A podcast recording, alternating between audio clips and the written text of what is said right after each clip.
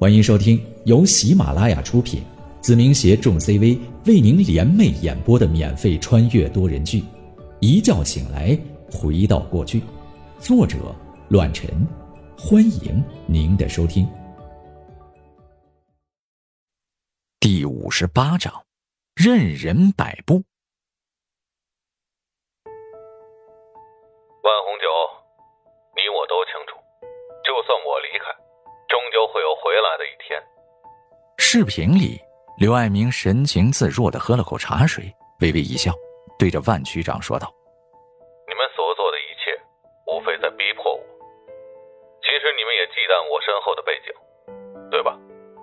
不见棺材不落泪，敬酒不吃吃罚酒。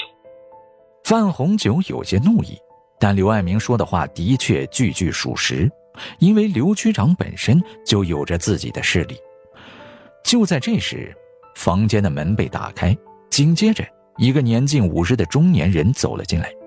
来人有些瘦弱，半头银丝，身上散发着一股威严的气势，看起来有些颓废，但举手投足之间更加弥漫着一种果断与狠厉。宁王，时间到了，不能再继续了。钱瑞说着。然后切断了画面，松了口气，饶是歉意的看着我。半个小时后才能再次切换进去，否则的话我们会被查出马脚。好吧，我有些不情愿，但不得不顾全整个局面，只能作罢。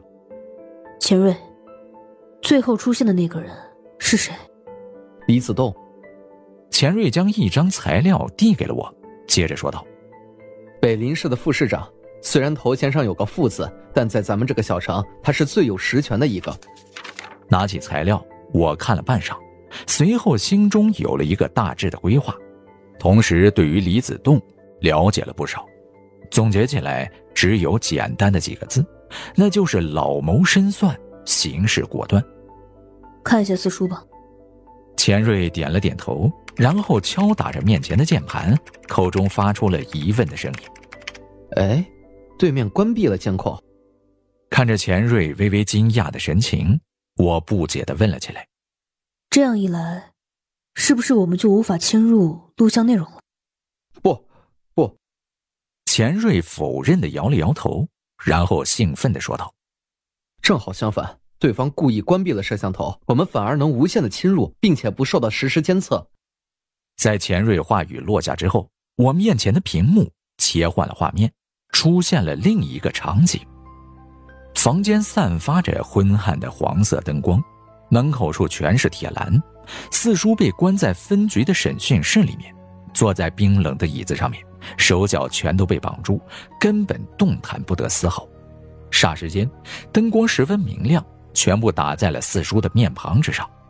四叔脸色苍白，嘴角还有丝丝血迹，但整个人看起来十分刚强。没有丝毫懦弱的举动，嘴角咧着有些渗人的笑容，而他对面是一名警官，此人正是此时带走他的王所长。薛长礼，你现在在北林市也算是有头有脸的人物，非要遭这样的罪吗？王所长坐在审讯椅的对面，然后将脚踩在了四叔的手上，翘起了二郎腿，冷声道。好好的明寿堂生意不错，偏要插手拆迁改造的工程。我看呢，你是被猪油蒙了心，不知道自己姓什么了是吗？紧接着，王所长一抬身子，拿着手中的文件，猛地拍打在了四叔的脸上，呵斥道：“妈的，我再给你一次机会，签了这份责任认定书，不然的话，可别怪老子心狠手辣。”去你妈的！四叔冷笑着骂了起来，威胁的说道：“姓王的，你有种就弄死爷爷，让我签，别他妈做梦了！”操，老子看你能嘴硬到什么地步！王所长怒意斐然，直接站起身来，从钱包中翻了半天，然后拿出了一根缝衣服的针，直接来到了四叔面前，抬起了他的右手。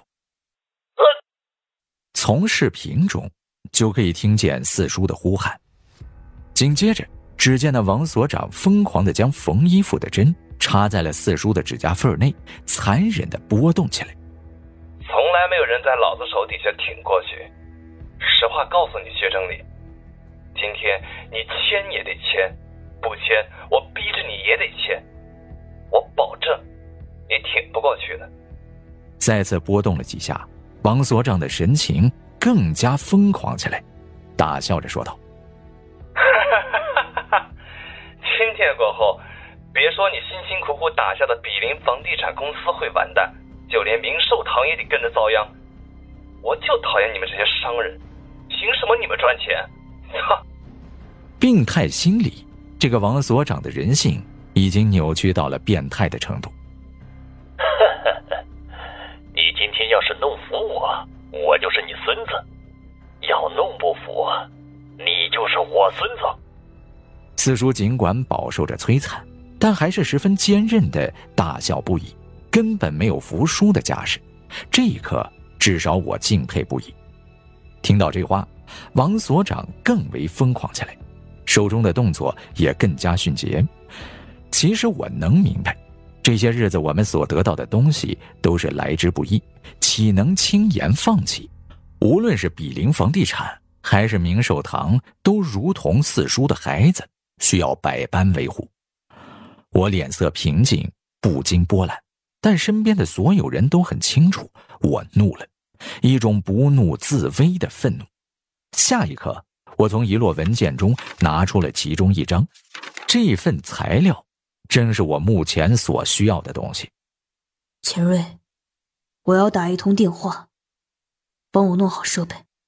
半分钟后，钱瑞把一部特殊处理过的手机递到了我的面前，然后点了点头，没有多说什么。我一边看着屏幕中仍在承受痛苦的四叔，一边按照纸上的数字拨打了一串电话号码。几声忙音过后，一个低沉的中年声音。传了过来。喂，你好，我是龚立国，您是哪位？声音如同鬼魅，仿若冰窟中的魔爪。我的声音通过处理后，同样对他产生了回应。霎时间，对方下意识的打了一个冷战，仿若被恶魔的双手搭住了肩膀。九七年，令公子酒后闹事，在王朝歌舞厅与人打架。失手杀死一人，导致重伤一人。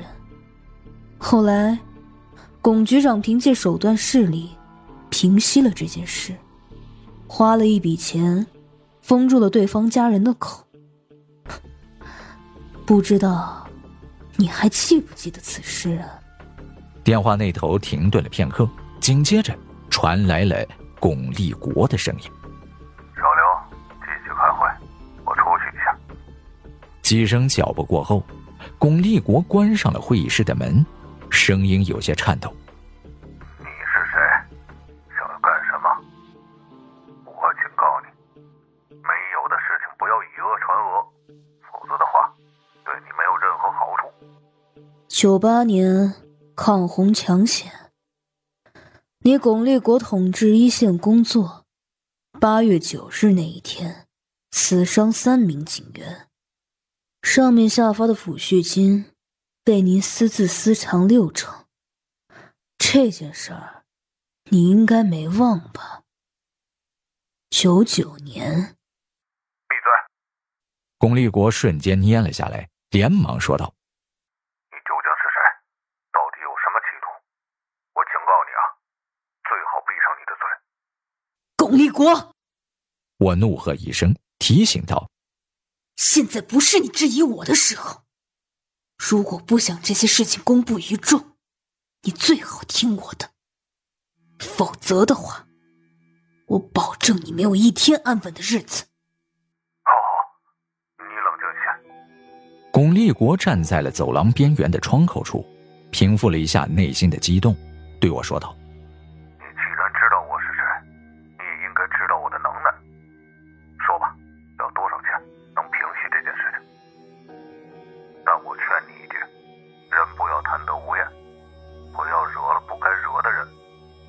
这话应该作用在你身上，惹到我，你将不再拥有一个安稳的日子。我看着屏幕上的监控内容，微微一笑，散发着的却是极其阴寒的诡异声音。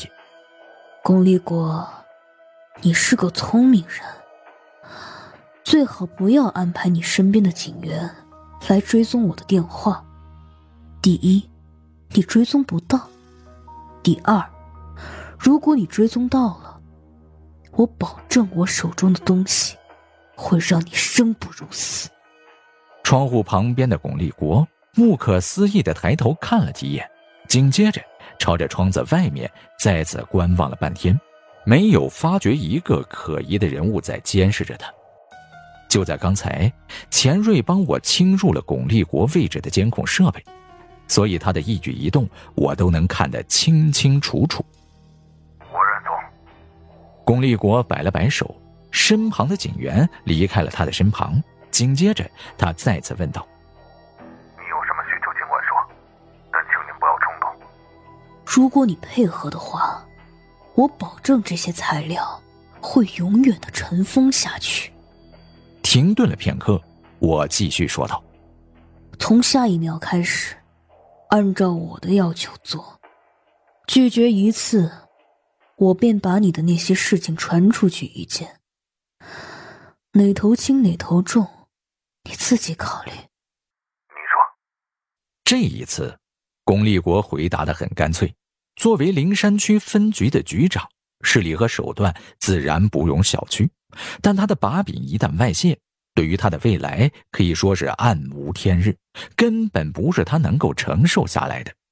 所以，他即便是百般不愿，也无可奈何，因为他根本不知道是谁在针对自己。只能甘愿的作为棋子，任人摆布。去负一层看守区，到了那里，我会告诉你该如何进行下一步。不要耍花样，我全程都会看到你的一举一动。在我的声音下，巩立国移动了脚步，朝着楼梯处走了下去。张龙、文博以及钱瑞都对我竖起了大拇指。这一份莫名的惊恐。任意摆布一个局长，简直是刀刀见血。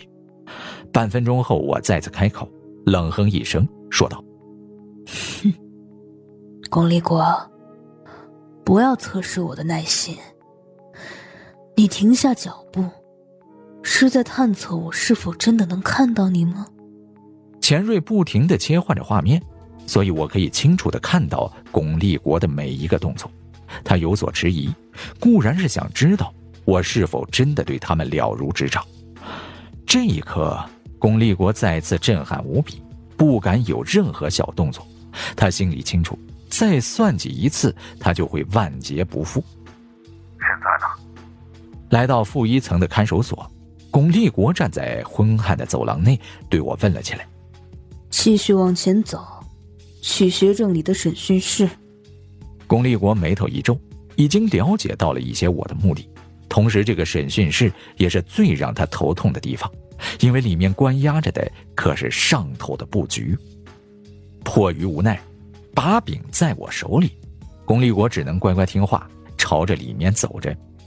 龚局长，门口的一名警员站了起来，和巩立国打了个招呼：“开门，这个嫌犯我要亲自审理。”警员点了点头，掏出了钥匙，打开了审讯室的铁门。